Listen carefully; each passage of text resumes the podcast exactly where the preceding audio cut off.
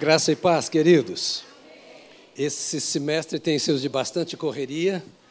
Ele tem viajado bastante. Domingo passado nós estávamos lá ainda participando do encerramento do Summit e fomos num, conhecer o Museu da Bíblia em Washington, que nós não conhecíamos, e aproveitamos que tínhamos escala lá.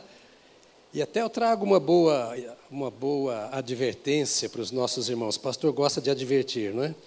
Estávamos eu e o pastor Júnior, não sei se o Júnior está aqui, estávamos no hotel, sentados tomando um café, e veio um senhor assim, eu estava com a camisa do Brasil, é bom, né, você viajar assim, você fala que você é brasileiro, né? Eu tenho orgulho de ser brasileiro, então pô, logo a camisa do Brasil, né, em Washington, né?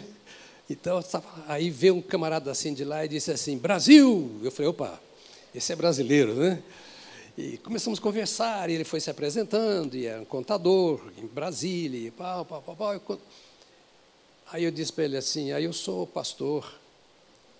Ele olhou assim e disse assim, ah, meu Deus! Tirou do bolso um documento, uma carteirinha, e aqui, eu, também, eu, eu sabia que eu estava te conhecendo, eu não sabia de onde. Um pastor da nossa ordem de pastores, da nossa denominação, e disse assim: Eu não pude estar lá em Anápolis, que você estava pregando para a ordem, mas eu assisti você pela internet. Eu estou aqui. Eu vi essa cara eu sabia quem era. Aí eu virei para o pastor Júnior e falei: A gente não pode nem pecar, né? Foi um tempo muito gostoso lá e vamos trazer para vocês, já separamos aquilo que vocês vão estudar aqui no nosso próximo summit, que será em março e eu quero que você esteja preparado para esse summit. Né? Mas falando em summit, eu estava vendo aqui, antes de eu pregar, eu estava vendo aqui o trabalho do INSEC.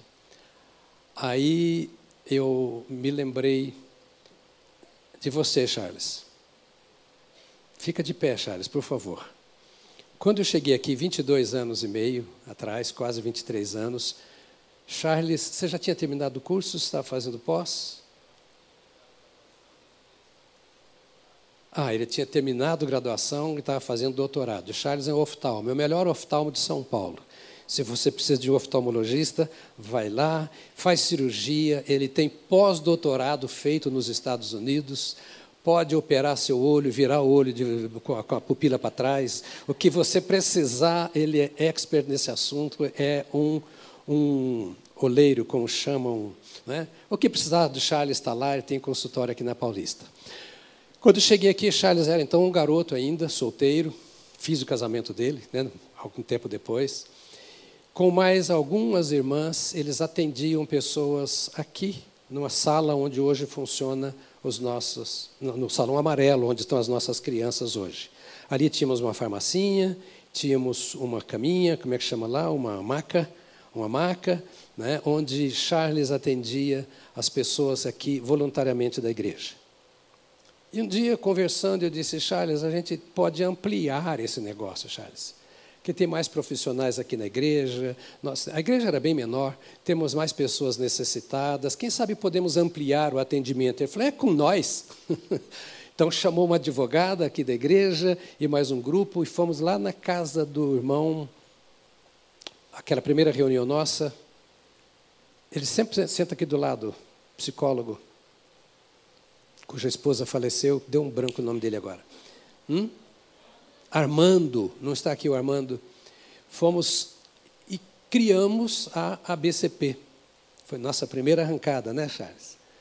Primeiro trabalho, um trabalho com homens de rua, que vive até hoje, hoje é liderado com muita raça e graça pelo Dr. Honda. Né? O trabalho que tem a ABCP, vocês não têm ideia o que acontece, mas nasceu de um sonho, de uma conversa de corredor. E depois nasce o INSEC. O INSEC nasceu de um, uma coisa que me incomodava num dia que eu estava indo para um retiro com os nossos obreiros. Aí eu disse: a BCP está fazendo um trabalho que atende um segmento, mas nós podemos ir além. E fui para essa reunião, conversamos, chamei o Léo e a Aline, meu, minha filha e genro, que são advogados, como nós podemos organizar e criamos o INSEC. Olha o volume que a BCP e INSEC é, fazem hoje de trabalho e de assistência. Eu vendo aquele ali, eu me lembro no que a Bíblia diz: ninguém despreze o dia dos pequenos começos. Talvez você esteja sonhando com alguma coisa, talvez já esteja realizando e está tão pequenininho. A questão é: não desista, porque problemas vêm mesmo. Não desista, porque dificuldades vêm mesmo mas o nosso Deus é a resposta para cada problema, para cada dificuldade. Quando eu olho o que fizemos aqui nesse período de, de pandemia, não é? Os quantos milhares de quilos de alimento que nós distribuímos, nenhum membro da igreja que eu saiba ficou sem o pão na sua mesa. Muitos perderam emprego, teve gente que perdeu parentes, gente que morreu, mas as famílias foram socorridas. Então eu me alegro muito com os irmãos da BCP que estão lá fora como voluntários, com aquela venda de livros que você deve comprar, porque tudo aquilo vai para a nossa ação social, né? e sonho com um trabalho cada vez maior. Hoje nós somos reconhecidos, né, as duas instituições, nos vários órgãos de governo do nosso Estado, e somos respeitados, né, ao ponto de, quando distribuímos aqueles alimentos, o próprio Exército né, o Comando é, é, Geral do Leste aqui, juntamente com Marinha e Aeronáutica, ofereceram carro, profissionais, oficiais, para nos ajudar na distribuição desses alimentos. E caminhão veio e transportamos até para o interior com o caminhão do Exército. Então, nós louvamos a Deus por esta obra preciosa que você está fazendo. Né? E convidamos você para ir lá. Quem nunca foi na BCP, quero ver, sem, sem problema nenhum, sem constrangimento. Eu convido você, posso convidar, doutor Ronda? Esse pessoal para conhecer a BCP, está aqui. E onde é? Eu sei lá, pega no site. Está aí o endereço direitinho. E quem não conhece o INSEC ainda? O INSEC. Ok, o INSEC está aqui coladinho, sabe onde tem a igreja presbiteriana? Aqui na, na Vergueiro tem um templo da igreja presbiteriana perto da estação de metrô do Ana Rosa. Tá, a igreja presbiteriana, coladinho na presbiteriana, está o nosso INSEC. Aquele prédio todo é nosso. Embaixo tem uma ótica, onde você pode comprar todos os óculos que você quiser, que os irmãos são da igreja também. Eu virei garoto propaganda agora. Mas é porque é para o bem de todo mundo, né? Você já entra na ótica, compra o óculos, passa na presbiteriana, ora e abençoa os irmãos e sobe do INSEC e se torna um voluntário do INSEC para ajudar o nosso povo todo. Amém, amados? Eu senti que vocês estão, não sei se com saudade dos pais, eu também não tenho mais o meu pai, já há alguns anos partiu para a glória.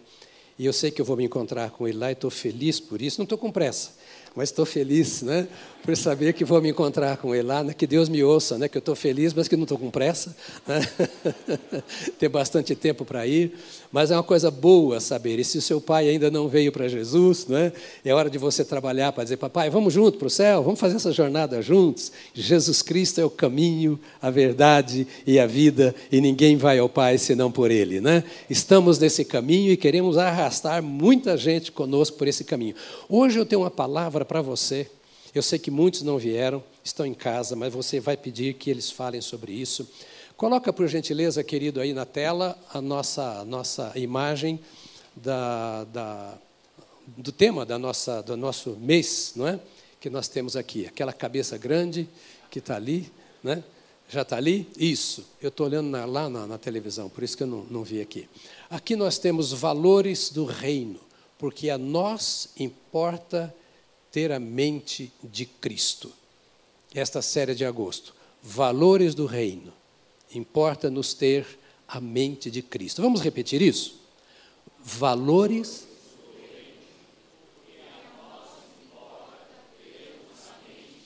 Pode ser outra vez, repetir?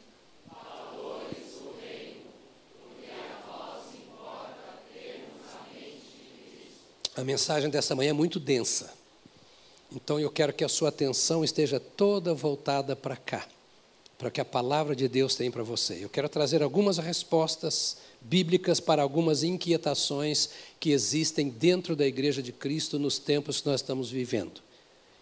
Importa-nos ter a mente de Cristo. Quais são os valores do reino de Deus? E como muitas vezes esses valores se contrapõem aos valores do presente século. E é pensando nessas coisas até que me ajuda a identificar qual é o nível do meu compromisso com Deus. Já começo a palavra antes de ler o texto dizendo: o meu interesse no seu compromisso com a igreja é muito grande. Nós temos uma visão, nós temos uma missão, temos os nossos valores e nós queremos fazer com que isso seja evidenciado para a glória de Deus e para a extensão do Evangelho. Mas isso é feito a partir de cada crente, de cada membro. Me alegra muito você estar aqui e você é convidado a estar sempre.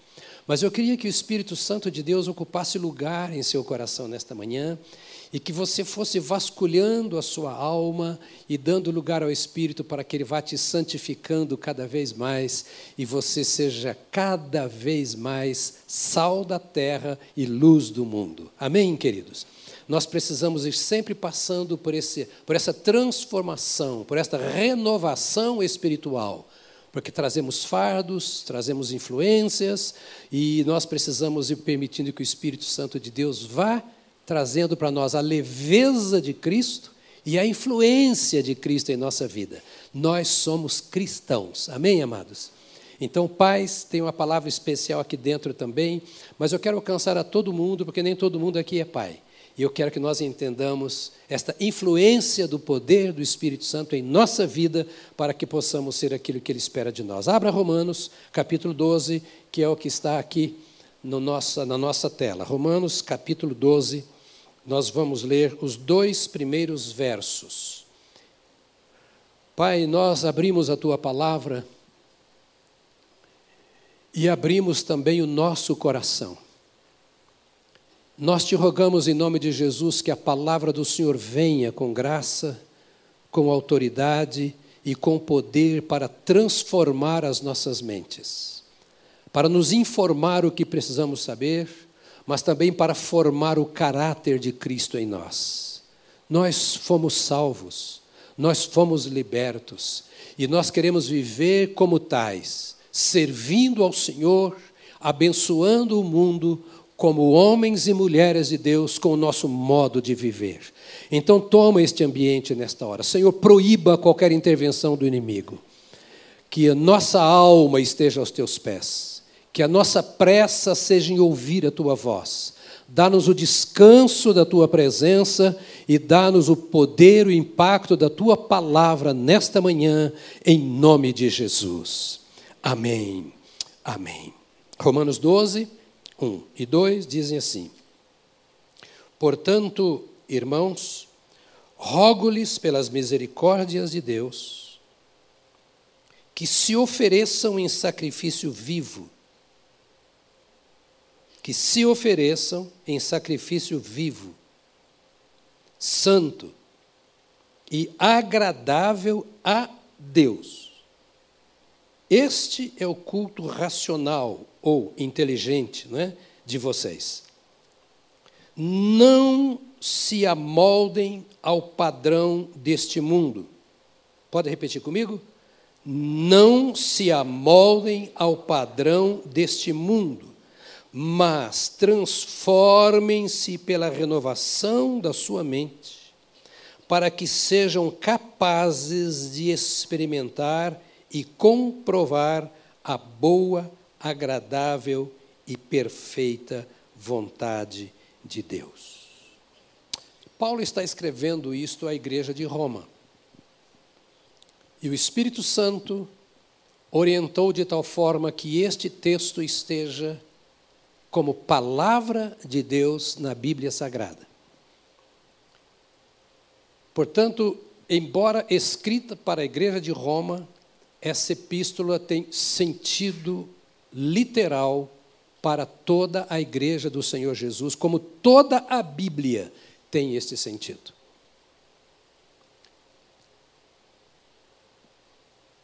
A igreja de Roma nasceu provavelmente do resultado do dia de Pentecostes, porque se você ler Atos 2, você vai, vai ver que lá havia cidadãos romanos, no dia em que o Espírito Santo foi derramado sobre os apóstolos.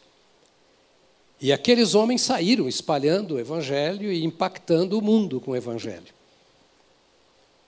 E dentre eles, é provável que seja assim, que muitos vieram para Roma e deram testemunho do que aconteceu, e ali nasce essa igreja. De todas as igrejas citadas até então, Roma era a única cidade que Paulo não havia visitado, ele não conhecia. E desejava conhecer. E por causa disso ele escreveu essa carta. Essa carta aos Romanos é enviada como uma, uma apresentação do desejo de Paulo estar lá e também como um resumo da mensagem que ele queria compartilhar com os irmãos. Ela é escrita, portanto, antes de ele ter ido a Roma. Mas ele já manda um documento dizendo: Eu sonho conhecer vocês, se vocês me ajudarem, eu quero chegar até a Espanha. E quando eu for aí, eu quero pregar o seguinte para vocês, e é isso que nós vamos discutir. E isso que ele queria discutir com a igreja é isto que está aqui no texto que nós acabamos de ler agora. Ele apresenta. Eu, eu anotei muita coisa aqui porque é um conteúdo muito denso e eu quero falar tudo para você hoje. Sai daqui quatro horas da tarde, mas vou falar tudo hoje. Eu também estou esperando o almoço do Dia dos Pais, então não tenho problema. Ele fala três coisas aqui que você não pode esquecer, e você já sabe. Mas são as três primeiras coisas que ele fala à igreja de Roma, e são as três primeiras coisas que toda igreja precisa conhecer, e são as três primeiras coisas que você e eu precisamos conhecer, porque somos igreja. A primeira coisa que ele diz aqui: todos os homens estão encerrados debaixo do pecado. Pastor, eu sabia, eu também sabia, mas é preciso lembrar. O seu pai está encerrado debaixo do pecado, a sua mãe está encerrada debaixo do pecado. Todo aquele que não aceitou a Jesus está encerrado debaixo do pecado.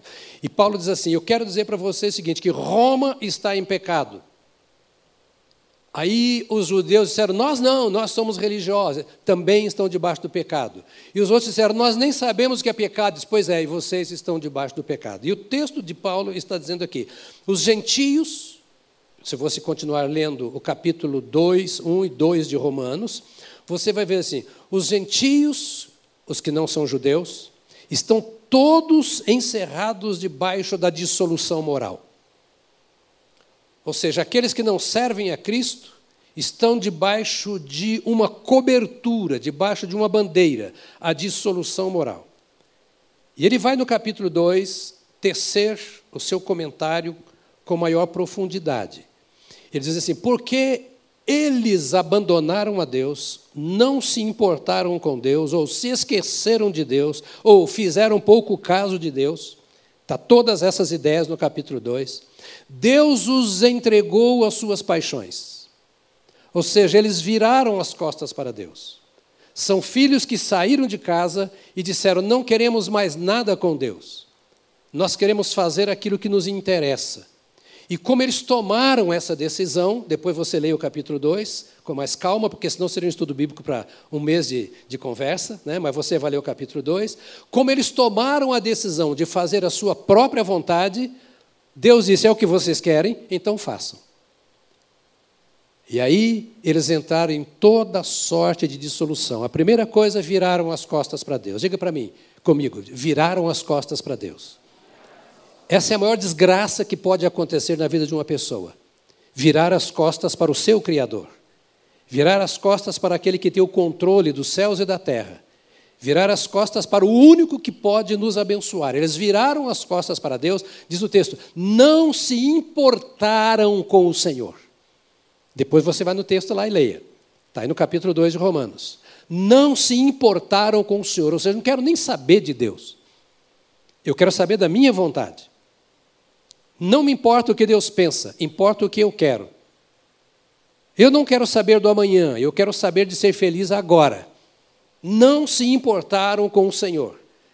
Deus me criou a sua imagem e semelhança, pouco se me dá. Eu quero viver aquilo que a minha mente, que a minha alma diz que eu tenho que viver. E por isso, então, Deus os entregou às suas paixões. Olha a seriedade disso. Porque nós estamos pensando aqui, o nosso tema é exatamente esse. Nós somos imagem de Deus. Nós fomos criados e chamados para o reino de Deus. Então precisamos entender quais são os valores de Deus e quais são os valores do mundo. E é uma distância muito grande. E eles não entendiam isso. E Paulo então diz para eles aqui logo no início: olha, em primeiro lugar, todos estão encerrados debaixo do pecado. Os judeus, que são os religiosos, né, estão vivendo distante de Deus na quebra da lei. Conhecem a lei, conhecem a Bíblia, mas não põem em prática. Não só judeus, mas muitos cristãos também fazem a mesma coisa. Conhecem, mas não põem em prática. Está encerrado debaixo do pecado. E ele disse: e o ímpio também. Por que o ímpio? Porque o ímpio se entregou à dissolução moral. E você vai ver a partir do capítulo 13 de Romanos que ele vai falando que porque os judeus se entregaram à quebra da lei, não dando valor às escrituras, eles acabaram se tornando semelhantes àqueles que não conhecem as escrituras. É o que acontece com o crente, que conhece as escrituras, mas que não a coloca em prática, se torna semelhante àqueles que vivem na quebra da lei, na sua dissolução moral, como qualquer um que não conhece o Senhor. Então, todos estão encerrados aqui, diz o apóstolo Paulo, debaixo de uma condenação do pecado. Agora, no capítulo 3, dos versos 9 a 11, Paulo vai dizer assim: o problema é que o pecado condena o homem à morte. O pecado pe condena aquele que frequenta a igreja batista do povo e aquele que não frequenta a batista do povo. Aquele que é de uma religião e aquele que não é de uma religião.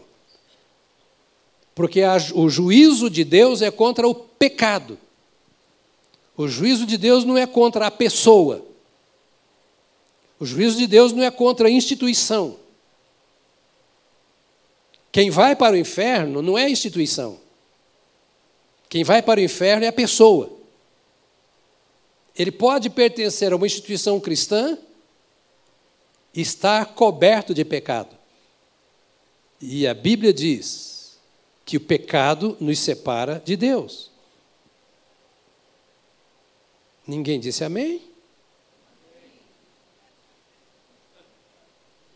Isso é severo porque nós pertencemos a Deus.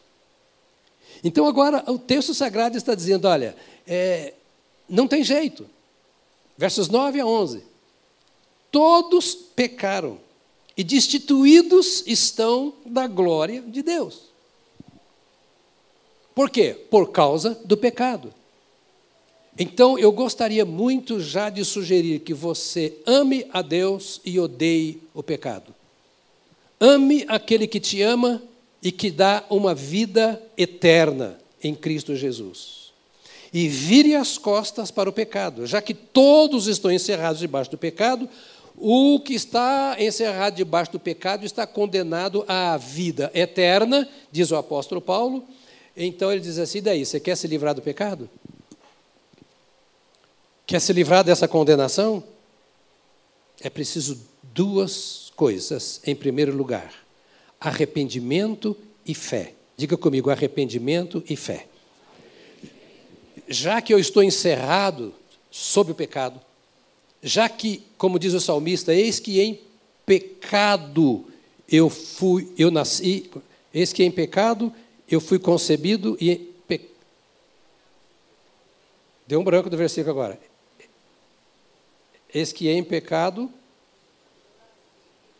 eu fui concebido? Não. Não é. É, a Covid agora me bagunçou, está vendo? Agora toda a culpa é da Covid. Eu vou, vou lembrar já do, do, versículo. Ou seja, nós está isso no Salmo 51. Nós estamos encerrados debaixo do pecado. E para resolver o problema do pecado, só um: o arrependimento. O que é arrependimento? Eu sei que vocês sabem disso, mas eu vou chegar lá na frente já já. O que é arrependimento? É dar a meia volta. O arrependimento é você está indo nessa direção e descobre que esse caminho não vai levar para o lugar que você quer ir. Então você dá meia volta e diz: Eu vou voltar lá onde eu errei e vou tomar o caminho correto. Isso é arrependimento. É começar a coisa para não errar. E a Bíblia diz que a única forma de eu ter esta comunhão com Deus eu me arrepender dos meus pecados. Não é eu mudar de religião, adotar uma nova doutrina e etc. Eu me arrepender dos meus pecados. Diga comigo, arrependimento. Então, quem roubava não rouba mais, diz o texto sagrado. Quem mentia não minta mais. Quem adulterava não adultera mais. É esta a expressão bíblica. Quem enganava não engana mais.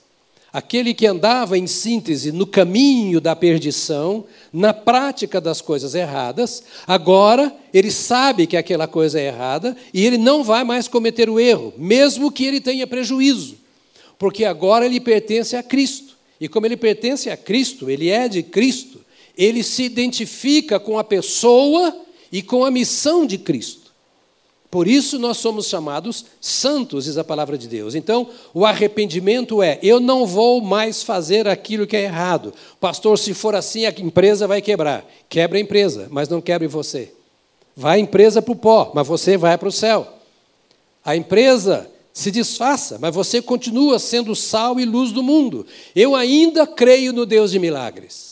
Eu ainda creio no Deus que restaura. Eu ainda creio que Deus faz por aqueles que são fiéis a Ele aquilo que precisa ser feito. Eu creio que o nosso Deus é Deus de paz é Deus de paz e Ele vai ajudar aquele que vai abandonar o pecado. O grande problema do Evangelho, o grande problema da igreja e a grande razão do mundo não confiar na igreja são aqueles que servem ao Senhor Jesus Cristo e dão mau testemunho na formação da sua família, no seu trabalho, nos seus ensinos, nas suas conversas. E aqui está nos chamando para o arrependimento, ou seja, abandone aquele caminho para que você possa servir. E vir a Cristo é arrependimento e fé. Ou seja, eu estou disposto a abandonar todos os erros. Eu sei quais são os erros que me atormentam. E ninguém é juiz de ninguém. Cada um é livre diante de Deus. E Deus trata com cada indivíduo. Deus trata comigo de uma forma diferente com a que Ele trata com a minha esposa e diferente da forma como Ele trata com meus filhos, nora, genros e netos. Porque o Deus, nosso Deus, é um Deus pessoal. Eu oro e digo, é o meu Deus. Diga, bata no peito e diga, é o meu Deus. Meu Deus. O meu Deus sabe quem eu sou. O meu Deus sabe. Eu tenho vivido um tempo precioso com Deus ultimamente, preciosíssimo. Porque houve no passado muita gente que se levantou contra mim, aqui e fora daqui. E tentaram me sujar de todas as formas. A única coisa que eu disse à minha família é: nós precisamos ser fiéis a Deus. O resto não é problema nosso. Por isso, meu irmão, o crente em Cristo não tem medo do que falam a seu respeito. Se ele se arrependeu e crê no Senhor Jesus, como a Bíblia diz. Você não precisa se vingar, você não precisa condenar ninguém, você não precisa levar ninguém na justiça, porque o seu Deus é fiel com você. Ele restaura a sua vida, ele restaura a sua honra, ele restaura os seus bens. Ele quer manifestar a glória dele na sua vida, se você de fato quer ser coberto pela glória dele. Nós cantamos aqui que milagres vão acontecer. Que milagre tem que acontecer na sua vida? Tenha uma vida limpa diante de Deus, coração quebrantado para se arrepender de todos os erros e fé plena no Senhor Jesus. Para andar com Jesus é assim. Paulo diz aos anciãos, quando ele encontrou com eles lá em Éfeso, disse assim: Testifiquei tanto a judeus como a gregos que eles precisam converter-se a Deus com arrependimento e fé em nosso Senhor Jesus Cristo. Ou seja, vir para Jesus não é mudar de religião, vir para Jesus é mudar de vida, é mudar de propósito. O meu caráter vai ser transformado. Por isso é preciso o arrependimento. Por isso é preciso a fé. Eu abandono o que está errado e vou para Jesus crendo que Ele vai me sustentar naquilo que é certo, me conduzir na vida que é certa. Arrependimento e fé, e dizer outra coisa, confessar a Jesus. São palavras de Paulo aos Romanos. Vocês precisam confessar a Jesus. Confessar a Jesus é falar publicamente sobre Jesus é confessar no interior, é confessar na sua oração, no seu relacionamento com Deus, e não esconder nos seus relacionamentos humanos. E eles corriam risco de vida. Você está comigo ainda? eu, eu estou pensando em igreja, eu estou pensando em crente, eu não estou pensando naquele que está querendo disputar favores de Deus. Eu estou pensando naquele que quer ser sal e luz, naquele que foi salvo e quer viver a salvação em Cristo Jesus, sem o qual, Cristo, não há salvação. Aí Paulo diz aqui no capítulo 10 de Romanos, uma passagem rata para o Romanos: se você confessar com sua boca a Jesus, Romanos 10, verso 9 e 10. Se você confessar com a sua boca que Jesus é Senhor, e crer em seu coração que Deus o ressuscitou dentre os mortos, será salvo.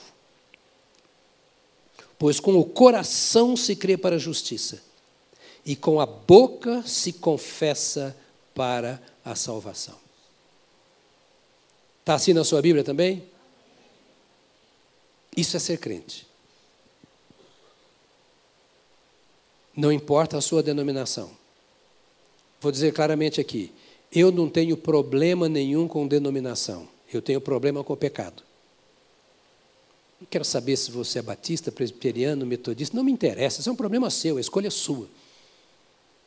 O que me interessa é se você escolheu isto. Arrependeu-se, creu em Jesus e faz confissão pública do nome de Jesus. Fala para o seu pai, para a sua mãe, para o seu vizinho, para o seu patrão lá no quartel onde você serve, lugar difícil de testemunhar, no balcão do bar, para o seu namorado, para a sua namorada, se você faz esta confissão de Jesus como seu Salvador. Paulo está trabalhando aqui, nesse texto, uma necessidade grande que nós temos, que é de renovarmos a nossa mente. Então ele está dizendo: olha, aquele que está em Cristo não pode viver nos moldes do mundo. Você já ouviu isso? Mas nós precisamos de uma batalha espiritual. Em oração, em mergulho na palavra de Deus, para vivermos essa realidade. O mundo tem o seu molde, a sua moldura, o seu jeito de ser. É o que Paulo está dizendo aos romanos. E lembre-se você do Império Romano, nesta época, com todas as suas imundícies. Você estudou história lá na escola e você se lembra disso. E filmes também mostram. E Paulo está dizendo: Eu vou aí para dizer para vocês que se vocês querem ser crentes, vocês não podem ser de acordo com o que vocês estão vendo. Vocês não podem ser resultado, fruto do ambiente onde vocês vivem. Se vocês são de Cristo, vocês precisam ser transformados pelo poder de Cristo. Então aqui ele diz aqui: não se amoldem ao padrão deste mundo. Vamos dizer juntos? Você pode dizer para quem está ao seu lado, como se você estivesse aí no meu lugar pregando para ele, diga, não se amolde ao padrão deste mundo, mas transformem-se pela renovação da sua mente para que sejam capazes de experimentar e comprovar a boa, agradável e perfeita vontade de Deus. Ou seja, a boa, agradável e perfeita vontade de Deus não mudou. Ela é a mesma, ontem, hoje e para sempre. A vontade de Deus é inalterada, porque Deus é perfeito. E ele diz então aqui: olha, vocês devem se transformar pela renovação do seu pensamento, de tal forma que sejam capazes de experimentar e comprovar. Mude o seu pensamento para você experimentar. Mude a sua forma de pensar para você comprovar. Notou o texto? É a orientação do Espírito. Se você pensar como o mundo, você não vai experimentar as coisas de Deus. Não tem como experimentar essas coisas de Deus. Não tem como comprovar a verdade de Deus. Você passa o dia inteiro na televisão, a novela te atrai mais, o seu time de futebol vale mais do que a palavra de Deus, você tem mais entusiasmo com o seu time do que com o reino de Deus. A sua empresa, a sua vida comercial ou profissional, você se dedica mais a ela do que a Deus. E depois pede a Deus que abençoe a empresa. Você tem que mudar a maneira de pensar. Você tem que colocar Deus em primeiro lugar. Em primeiro lugar o reino de Deus e a sua justiça, e as demais coisas vos serão acrescentadas. Ou seja, dizendo, você tem que viver uma vida fora do padrão do mundo. Pastor, é possível? É possível. Significa que eu nunca vou pecar? Não significa. Mas também significa que nunca você vai ter a cara do mundo, a linguagem do mundo, as práticas do mundo, e que cada dia o mundão vai ficando mais longe e o Espírito Santo vai te, te conduzindo mais a uma mente cheia do Espírito Santo há um coração que pensa nas coisas do Espírito Santo, há um temor de Deus em relação ao pecado. Eu não posso pecar, porque Deus me salvou, me libertou do pecado. Eu não posso mergulhar nisso que o mundo está fazendo, porque eu fui redimido. Eu não posso viver essas trevas por causa do testemunho do bom nome de Jesus. Eu vou manchar o nome de Jesus. A minha mente é a mente de Cristo. Paulo diz aos, aos Coríntios isso: Vós tendes a mente de Cristo. E lendo a carta aos Coríntios, com tanta sujeira que eles faziam, eu quero entender que Paulo estava dizendo assim: gente, eu estou dizendo para vocês porque vocês estão fazendo besteira na vida, porque não acordaram para um fato. Vocês não estão dando lugar aos pensamentos de Cristo. Vocês estão vivendo de acordo com o pensamento que receberam na sua família, na escola, na empresa, no mundo, na política, mas não estão pensando com a mente de Cristo. Põe a sua mão na sua cabeça e fala: Senhor, desenvolve a mente de Cristo pelo Espírito Santo em minha vida. Eu preciso da tua mente. Sabe, a nossa mente está cheia de pensamentos humanos. Ouça bem, se nós estamos falando em libertação, isso é libertação. Isso é libertação. Me libertar dos pensamentos mundanos. E quando eu falo mundano, é do pecaminoso até aquele na empresa e tal que é pecado também. No casamento, nas relações sexuais entre marido e mulher, no domínio na vida do solteiro, desculpe, na vida do solteiro. Nós precisamos entender que, entender que o reino de Deus, que Paulo está dizendo aos Romanos, ele deve ocupar toda a nossa vida, toda a nossa vida. Então, para termos essa vida, nós temos alguns princípios. Porque podemos perguntar assim: escuta, se eu vivo no mesmo tempo, se eu habito no mesmo espaço que todas as pessoas, se eu pertenço à mesma cultura, como é que eu posso ser diferente? É uma pergunta. Eu vivo neste século. Eu vivo no mesmo espaço. Eu tenho a mesma cultura, eu sou um brasileiro. Eu tenho um privilégio que Deus me deu que eu conheço bem o mundo. Eu só não conheço a Oceania, mas os outros continentes eu conheço. Viajei muito. E eu conheço muito o Brasil. Eu conheço o Brasil todo. Eu conheço a cultura do Rio Grande do Sul à Amazônia. Do Acre ao Rio de Janeiro por causa do ministério. Eu tenho pregado em todos os lugares e para todas as gentes. Eu sei o que eu posso fazer quando eu chego no Pará. Semana que vem, não, não, não começa hoje a outra, eu vou passar uma semana no Amazonas. Eu sei como eu devo viver dentro da igreja no Amazonas e como eu devo conversar com os líderes no Amazonas. E tenho muitos amigos no Sul. Sei como falar com eles. Conhecer a cultura da minha nação é muito importante. É muito importante eu conhecer a cultura do reino de Deus e saber que não tem muita coisa a ver com a cultura da minha nação, do meu estado, do meu território. E às vezes não tem muito a ver com a cultura da minha família. E é isso que o Espírito Santo está dizendo. Nós estamos aflitos com tanta coisa que está vindo aí, com projetos de lei e etc, etc, com ameaças à família, ameaças à religião, com um punhado de coisas que vêm. E nós somos agora já pichados, temos um punhado de títulos e nós ficamos encolhidos. Paulo está dizendo aqui: acordem, não importa como é Roma, importa como você é como servo de Deus. Não importa a cultura de Roma, importa a cultura do reino de Deus. E muitos de vocês, está dizendo Paulo, vão morrer por causa disso. E ele mesmo mesmo morrer em Roma por causa disso, por causa da cultura. Mas você tem que escolher para onde você quer ir. E a quem você serve? E nós estamos nos aproximando do tempo em que a igreja será cobrada e muito cobrada, a começar dos pastores. A quem você está servindo e o que enche a sua mente. Então ele diz assim: ó, o que nós podemos fazer aqui para termos essa cultura do reino de Deus? Em primeiro lugar, diz aqui: olha, que você deve apresentar o seu corpo a Deus. Dá uma olhada no seu corpo.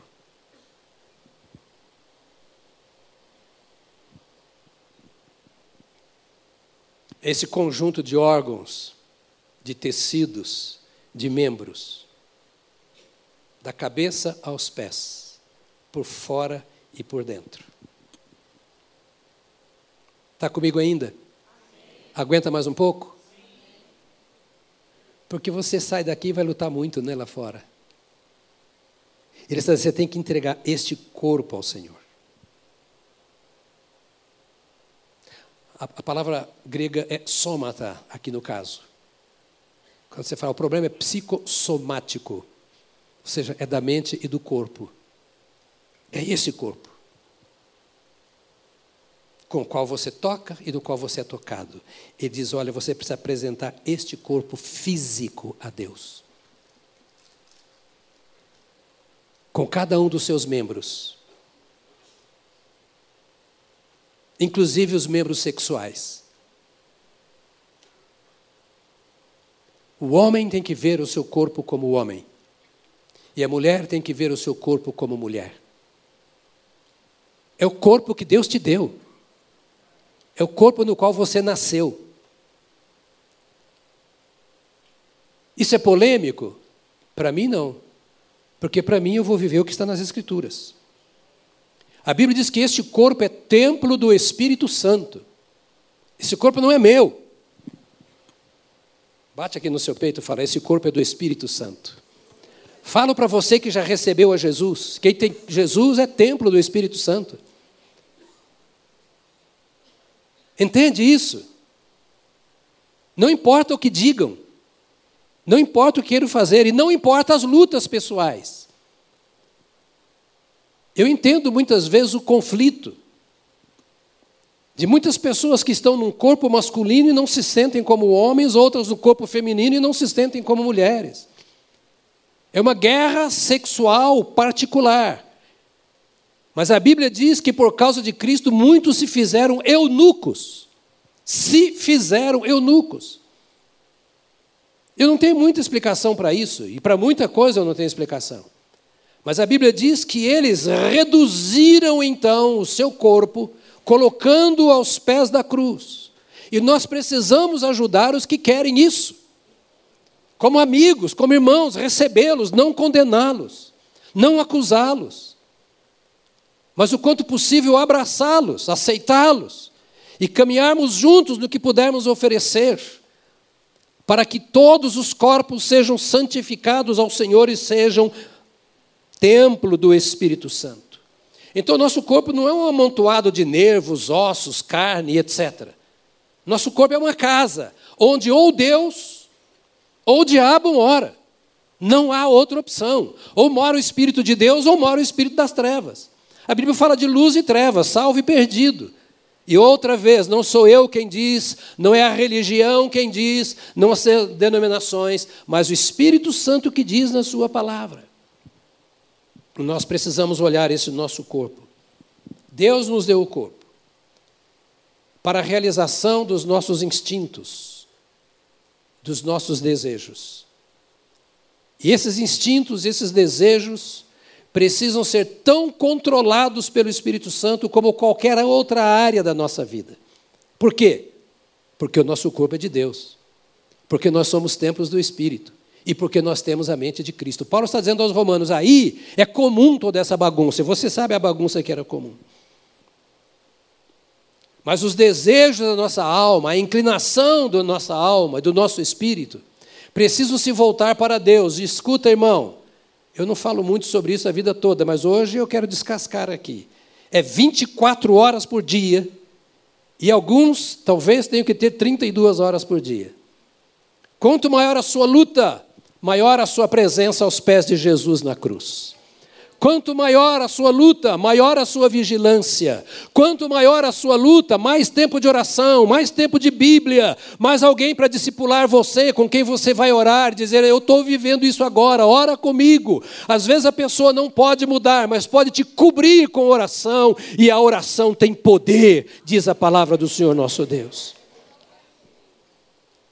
Esse nosso corpo, como templo do Espírito é o veículo pelo qual nós prestamos culto a Deus.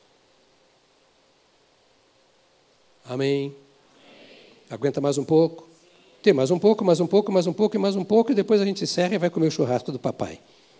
Mas o papai do céu está falando conosco hoje. É um conselho de Deus. Você não tem nenhuma obrigação de fazer, mas eu tenho a obrigação de falar como seu pastor. E falo de coração dessas lutas que muitas vezes se enfrenta. Este culto, esse, esse, esse corpo, é para cultuar a Deus. Esse corpo não é para prostituição. Esse corpo não é para mentira. Esse corpo não é para o engano. Como templo do Espírito, esse corpo é um culto. Os meus negócios devem ser culto a Deus. O meu casamento deve ser um culto a Deus. Meu relacionamento com os irmãos, um culto a Deus. O que é culto a Deus? É fazer o que eu faço como um serviço a Deus. O inglês chama culto de serviço. Né? Vamos para um serviço.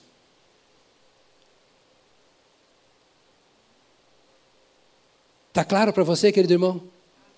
O meu trabalho é um culto. A formação da minha família é um culto. E vou falar aberto. A relação sexual é um culto. Porque foi Deus quem fez. Ela não é um pecado. Deus não vira as costas. Ele não vai embora. E como um culto a Deus, ela deve ser feita de forma que dignifica a Deus. Porque é uma relação entre dois corpos que são templos do Espírito Santo. Há um temor de Deus em nosso coração que precisa ocupar todas as áreas da nossa vida.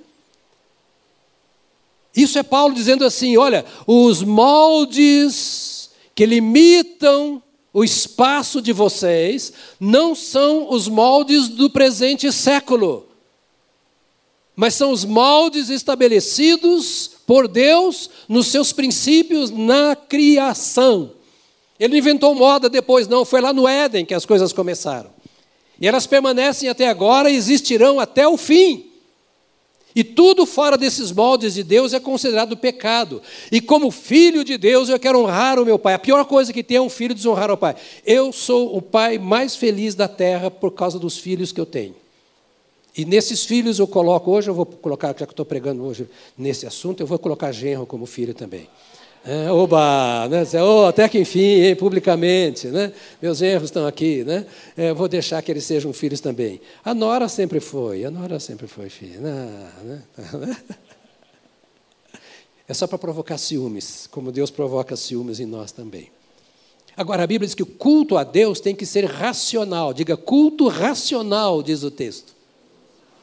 Racional. Exige discernimento. Racional é isso. Exige raciocínio.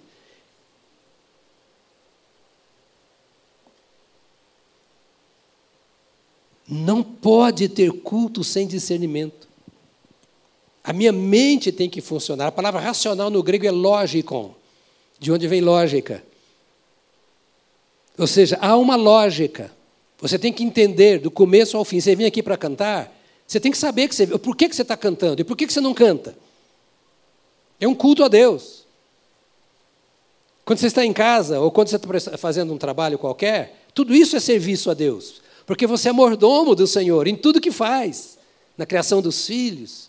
E o culto a Deus é um culto racional. Como a nossa vida é uma vida cultica, deixe-me reprisar isso, para eu não precisar falar mais, embora eu não garanto que não vá falar. Não existe ação na sua vida que não seja culto.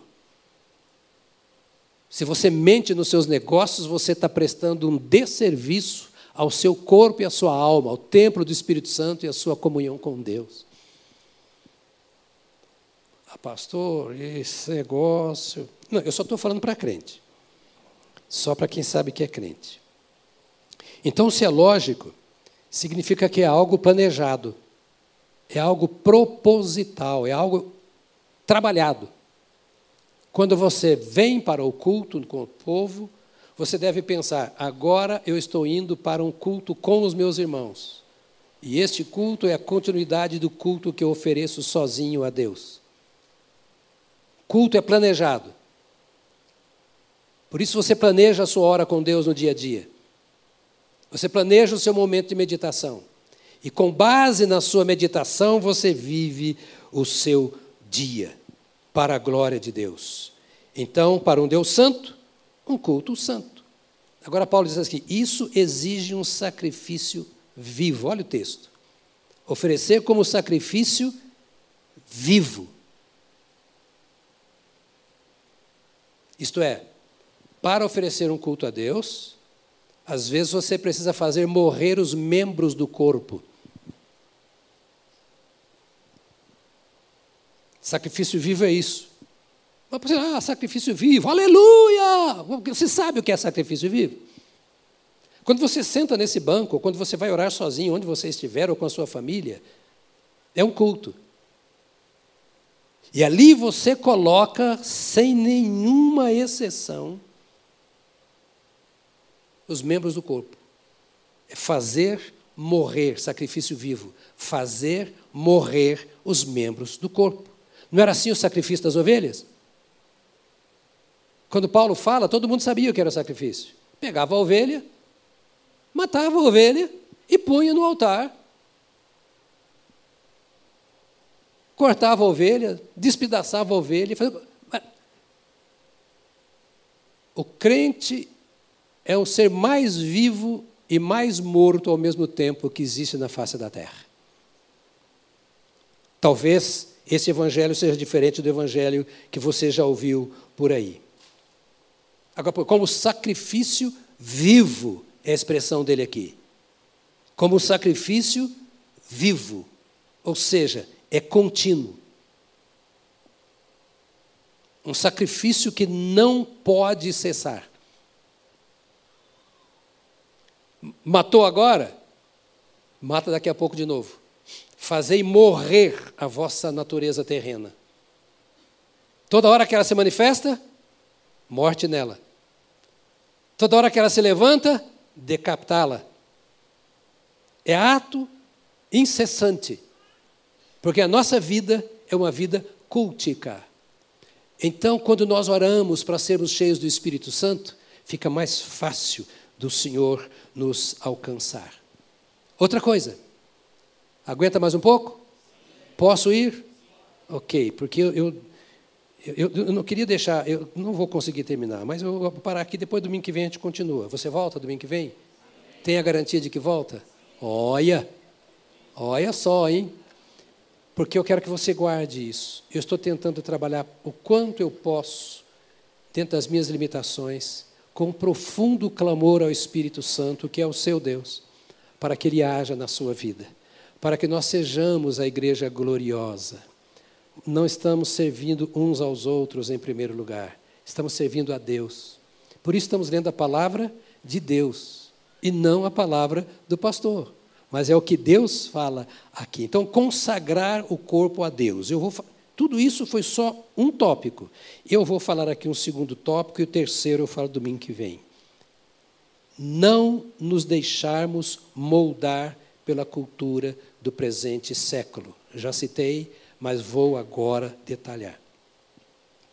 Aqui, a palavra moldar, no grego, é sistematizeste.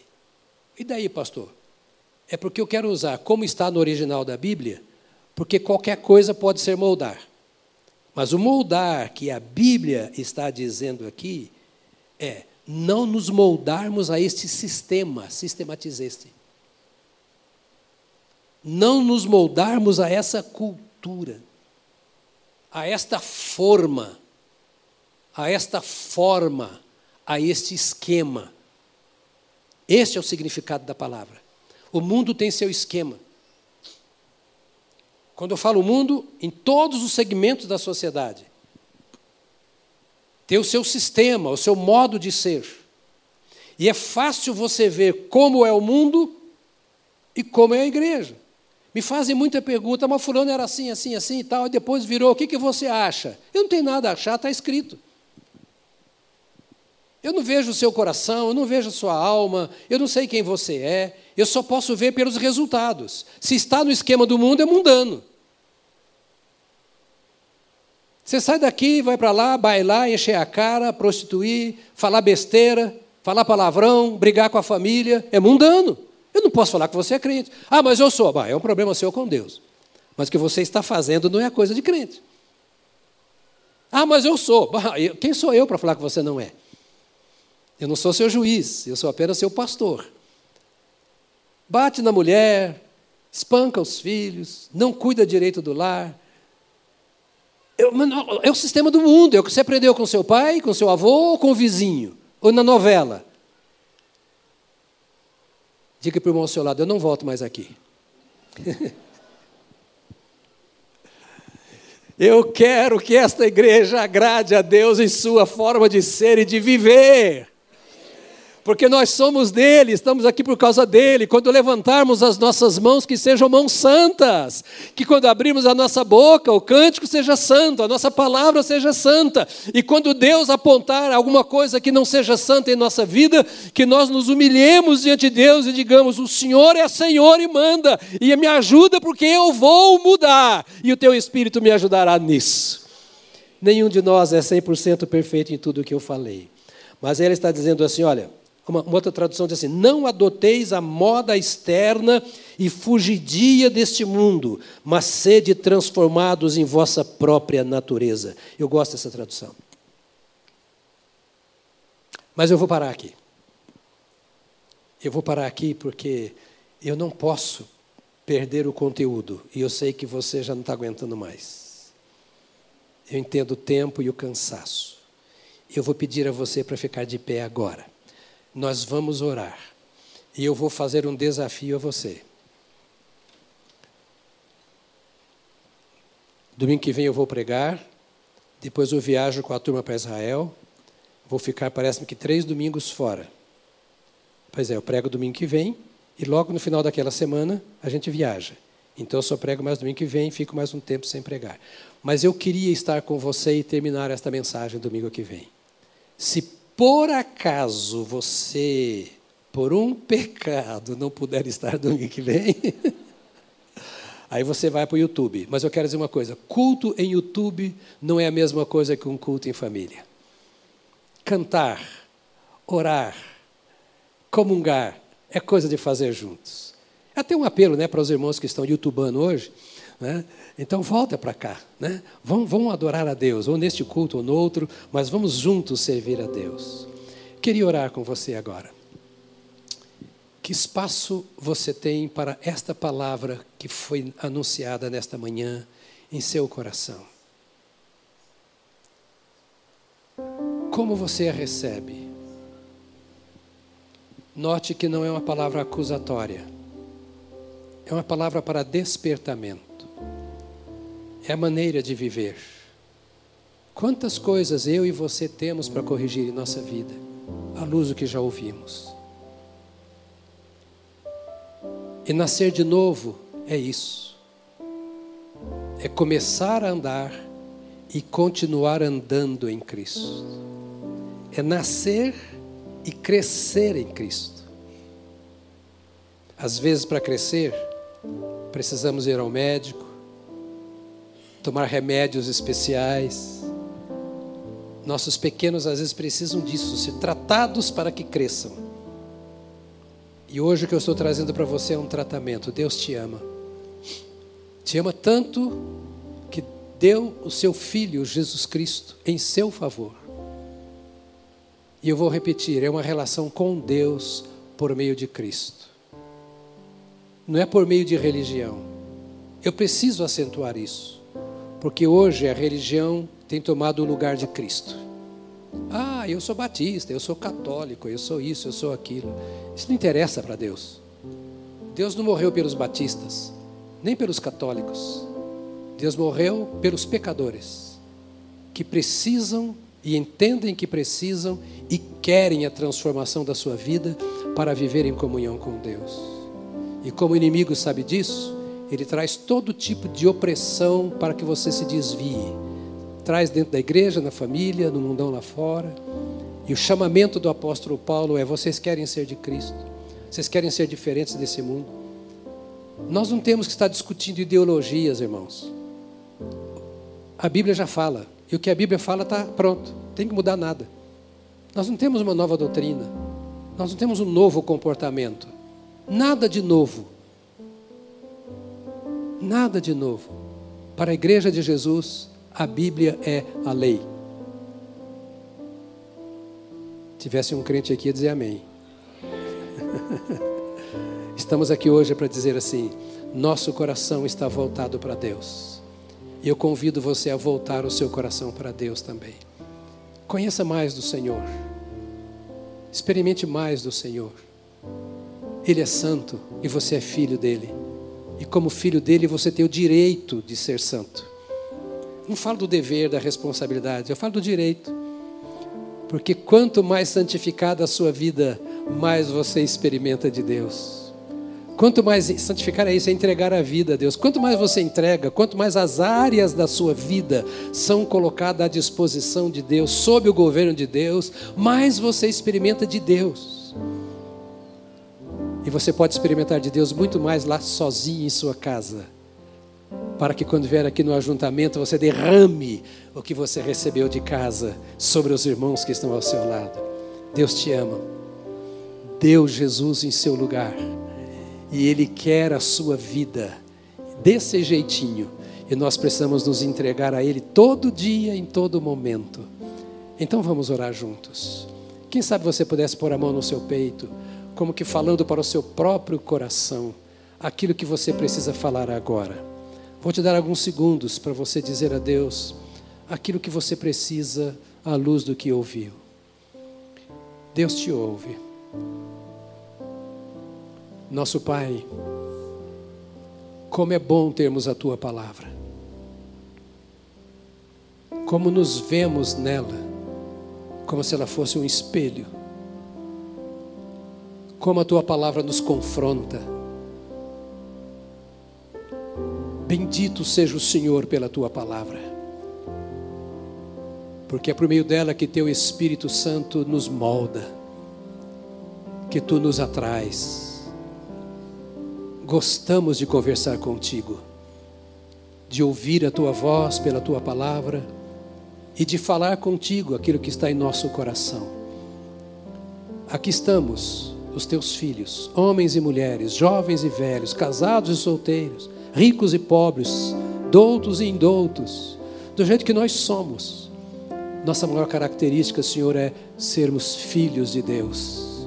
Oh, bendito seja o teu nome que nos possibilitas isso. E bendito seja o teu nome que nos dá a tua palavra. E concordamos com o salmista: a tua palavra é lâmpada para os nossos pés e luz para os nossos caminhos. Que ela nos ilumine naquilo que ouvimos. Ó oh, Deus bendito, que ela governe a nossa caminhada nesta semana. E nós te rogamos, ó Deus, ouça a nossa oração. Conheces o interior de cada um de nós. Nós colocamos o nosso coração aos teus pés. E te pedimos, continue nos orientando. Continue santificando a nossa vida continues consertando o nosso ser. Somos pecadores e precisamos de Ti. E te damos graças porque nós temos o Senhor. Teu Espírito Santo habita em nós, então tudo é possível e nós queremos viver a tua imagem e a tua semelhança, porque assim nos criaste. Lava-nos no sangue do Cordeiro, purifica-nos no poder do nome de Jesus santifica-nos no poder do Espírito Santo e receba-nos como filhos que têm fome e sede de Ti e vigia os nossos passos.